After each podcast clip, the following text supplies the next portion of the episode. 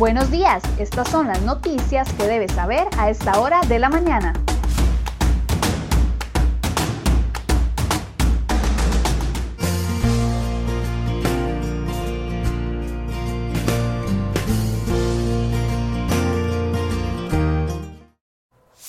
Miércoles 9 de diciembre, muy buenos días, muchas gracias por acompañarnos en una nueva edición de CR Noticias. Iniciamos esta edición con información de última hora porque ayer un grupo de personas se manifestó en las afueras de la casa del presidente de la Asamblea Legislativa, Eduardo Cruzan. Vamos a ver de inmediato las imágenes al respecto.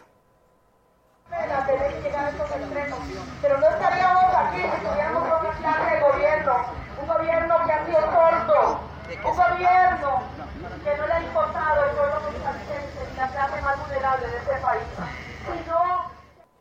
como les comentaba, un grupo de más de 30 personas se manifestó la noche del martes en las afueras de la casa del presidente del Congreso, Eduardo Cruzan, en contra de nuevos impuestos y de la propuesta que se presentará ante el Fondo Monetario Internacional. El legislador dijo a crhoy.com que a eso de las 9 de la noche salió a atender el malestar de las personas quienes se aglomeraron en las afueras del condominio donde vive en Concepción de la Unión en Cartago. Los manifestantes también le plantearon su molestia con respecto al proyecto de ley de aguas. El legislador les dijo que el proyecto lo están valorando en su despacho y que de momento no tiene ninguna posición al respecto. Cruzan afirmó que este tipo de movimientos en su vivienda o en las de otros funcionarios públicos le parece una intromisión a la vida privada. Todos los detalles sobre esta información usted los puede encontrar ya en crhoy.com y por el momento vamos de inmediato a ver las informaciones que hemos preparado para el día de hoy.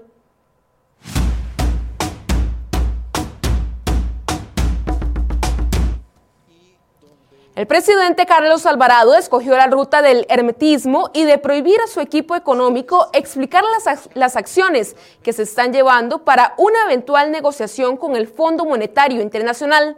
Así lo confirmó la coordinadora del equipo económico Pilar Garrido en el programa Enfoques de crhoy.com este martes. Ante múltiples consultas, Garrido aseguró que no estaba autorizada para hablar y se limitó a decir que el presidente sería el que lo explicaría sin decir una fecha clara. Garrido dijo que el gobierno tiene planeado presentar un proyecto de ley de ajuste estructural de gran profundidad en los próximos días. Este contribuiría a las cifras fiscales a un nivel similar a lo que haría la ley de empleo público en caso de aprobarse. Prefirió no adelantar si se trata de unificación o venta de instituciones, reducción de planilla u otra medida estructural. Tampoco aclaró si se mantiene la idea de grabar con el IVA la canasta básica y dijo que en materia de impuestos no se golpeará a las personas de menos ingresos. La última vez que el presidente Carlos Alvarado salió públicamente a dar un mensaje claro sobre el rumbo que pretendía seguir en torno al Fondo Monetario Internacional, se representó un repunte en el precio de los bonos ticos en el extranjero. Sin embargo, el anuncio carece de medidas concretas. A casi tres semanas de haber concluido las mesas de diálogo, los proyectos que acompañarán la propuesta ante el FMI son secretos que manejan solo un puñado de personas, entre ellos el más alto nivel de presidencia, incluidos ministros y el presidente del Banco Central, Rodrigo Cubero.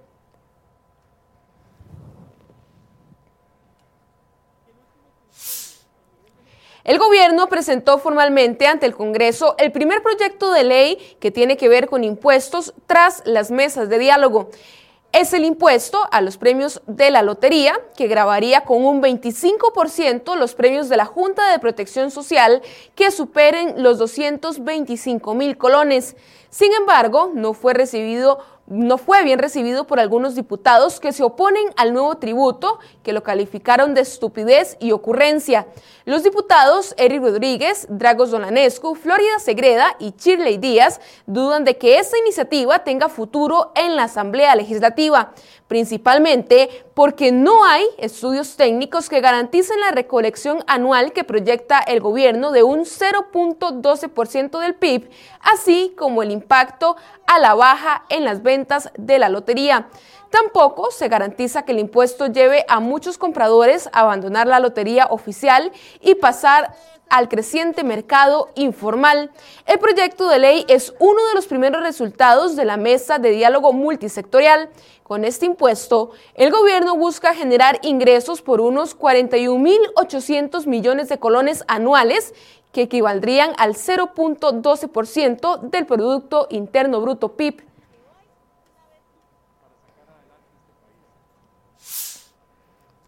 La Fiscalía de la Unión presentó la acusación formal contra un psicólogo de la Caja Costarricense de Seguro Social, de apellido Garita, por diversos delitos sexuales en perjuicio de pacientes.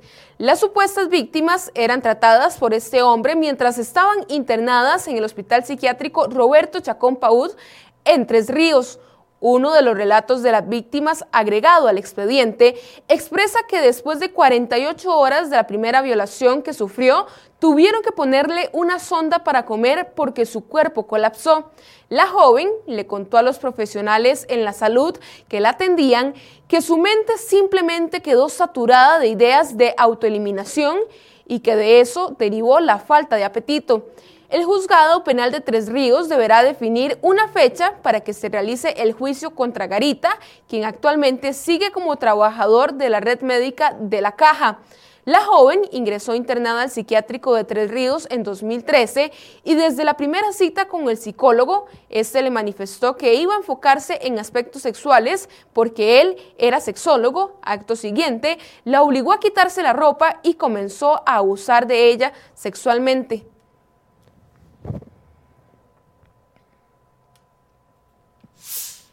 Y en un resumen de sucesos, un hombre falleció tras recibir un balazo en la espalda la madrugada de este miércoles en Osa, en la zona sur del país.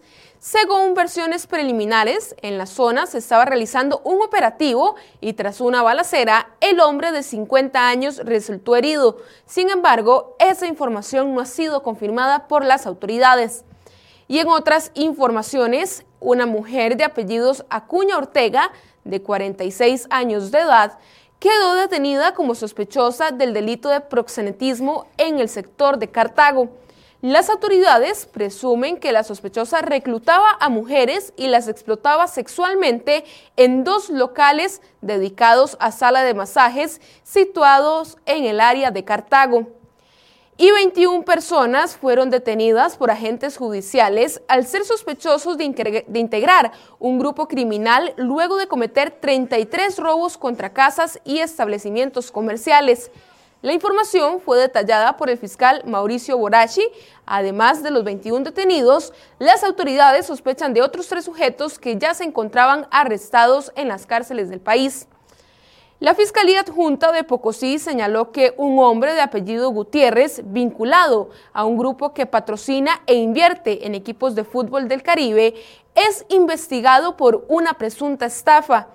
El delito sería en perjuicio del Banco Popular y una empresa por un supuesto desvío de más de 7.5 millones de dólares de otra compañía y además se les vincula con presuntos delitos de administración fraudulenta, fraudes y legitimación de capitales.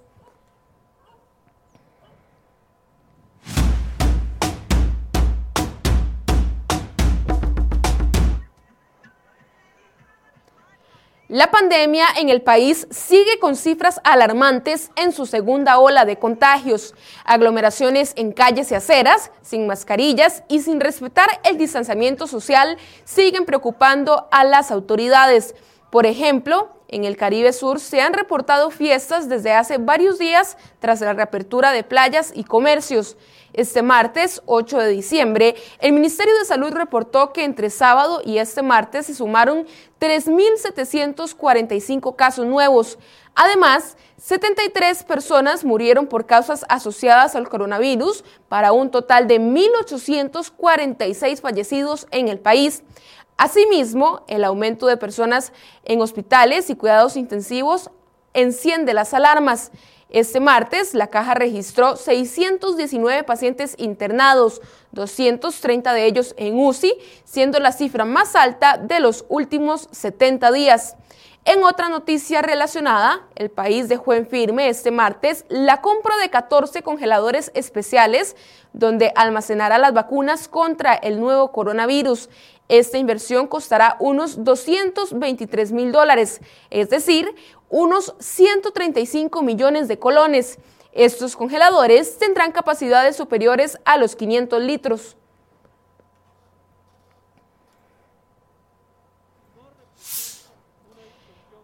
Empañada por el escándalo de la UPAD, el gobierno del bicentenario de Carlos Alvarado prefiere no opinar sobre el proyecto de ley del diputado liberacionista Daniel Ulate. Esa iniciativa busca que el Tribunal Supremo de Elecciones pueda comercializar con entidades públicas y privadas datos e información sensible de los costarricenses, tales como datos biométricos. Desde la semana pasada se le consultó a la presidencia sobre su posición sobre este expediente legislativo, sobre todo en momentos en que el Poder Ejecutivo es quien controla la agenda legislativa de sesiones extraordinarias. Sin embargo, en Zapote prefieren no referirse. La semana anterior, en un acto de intentar lavarse la cara por el caso de la UPAD, la fracción legislativa del PAC salió a censurar el proyecto Dulate y lo catalogaron como muy grave.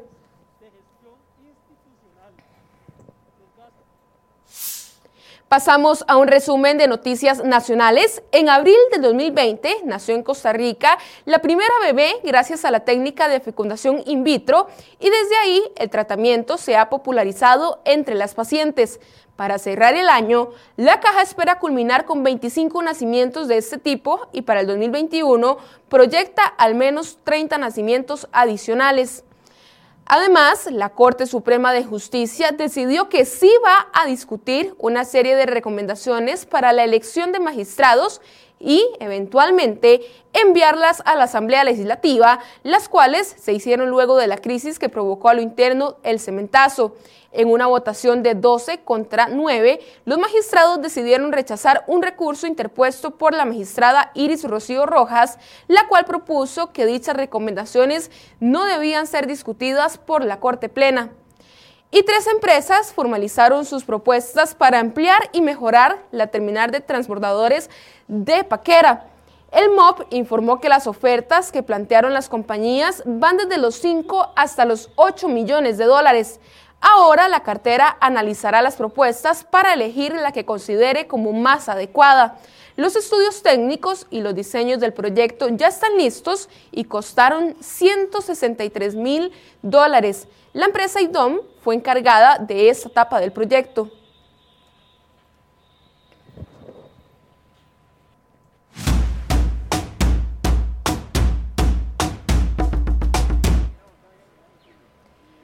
El proyecto de Hacienda Digital sigue recibiendo críticas. La iniciativa fue incluida como parte de los acuerdos de las mesas multisectoriales de diálogo, a pesar de que el préstamo para financiarla fue aprobado antes por la Asamblea Legislativa. Uno de los primeros en levantar la voz en contra fue el abogado constitucionalista Fernando Zamora, quien denunció que sería ilegal. Además, Zamora advirtió que interpondrá una acción de inconstitucionalidad contra el empréstito. El abogado indicó que envió una nota a la Asamblea Legislativa en la que le solicitaba a las fracciones que, antes de aprobar el préstamo, lo investigaran a fondo por las supuestas irregularidades que descubrió, mientras que el abogado Jimmy Figueroa, experto en datos, también señaló que hay varios aspectos técnicos cuestionables. Por su parte, el gobierno defiende este proyecto. Alicia Bendaño, directora de TI del Ministerio de Hacienda, insistió en lo que se quiere, que lo que se quiere es adoptar mejores prácticas y hacer una transformación digital. Puede leer un reporte completo en la portada de crhoy.com.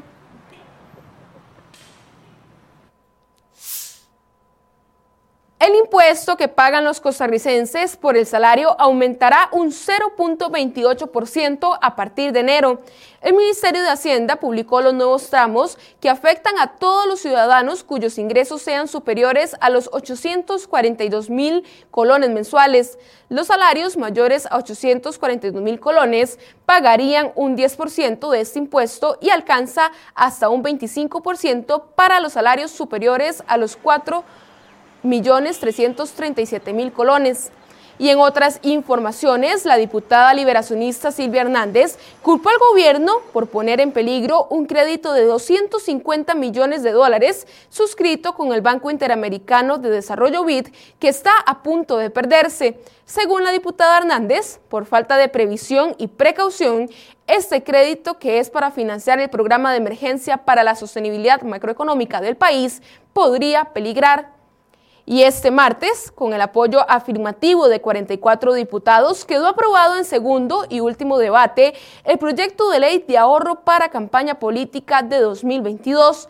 El proyecto busca reducir en un 55% la deuda política pasando del 0.19 al 0.085% del Producto Interno Bruto PIB del año 2020 para las elecciones nacionales del 2022 y los comicios municipales del 2024.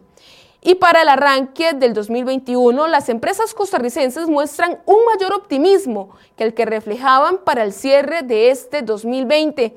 Así lo reveló una reciente encuesta de expectativas de empleo presentada este martes por la firma Manpower.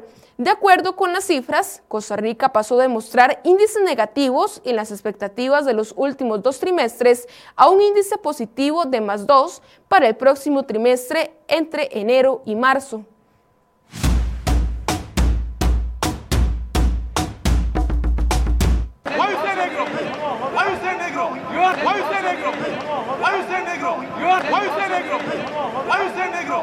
Listen to me. Why when you mention a black guy, you have to say this black guy? Say, but Romanian language, I speak from Latin language and Negro and Negro, same race, same good race. I know French very well. Un escándalo por racismo se dio este martes en el juego entre el Paris Saint-Germain y el Istanbul Basaksehir por la Liga de Campeones. La polémica la protagonizó el cuarto árbitro Sebastián Colescu. El entrenador asistente del equipo turco, Pierre Huevo, de origen camerunés, denunció racismo. Según el asistente técnico del Istambul, el cuarto árbitro se refirió a él como el negro mientras hablaba con el árbitro principal. Ambos clubes abandonaron el campo de juego e incluso se vio como jugadores del PSG, tales como Neymar, Mbappé y el arquero tico Keylor Navas, no discutieron y salieron de la cancha. Pese a que la conversación entre ambos árbitros fue en el idioma rumano, el término, el término utilizado es similar al español y Huevo, que jugó en España y Uruguay, pudo entenderlo. La UEFA ha indicado que llevará a cabo una investigación sobre lo ocurrido. Además, explicó que el duelo, suspendido a los 16 minutos del primer tiempo, se reanudará este mismo miércoles en el estadio parisino del Parque de los Príncipes, aunque sea con otro equipo arbitral.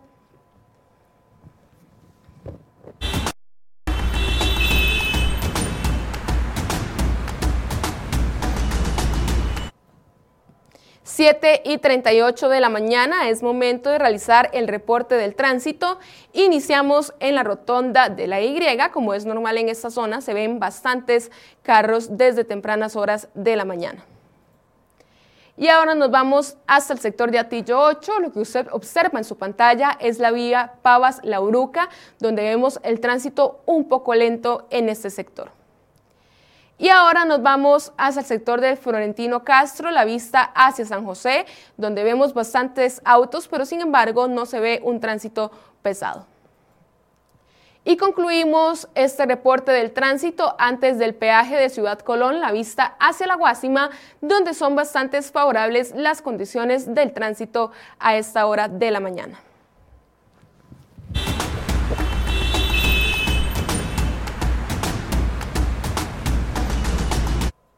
Finalizamos esta edición de CR Hoy Noticias. Muchas gracias por su compañía y recuerde que a partir de las 8 de la mañana inicia el programa Enfoques aquí en la cuenta de Facebook de crhoy.com. Que tengan un excelente día.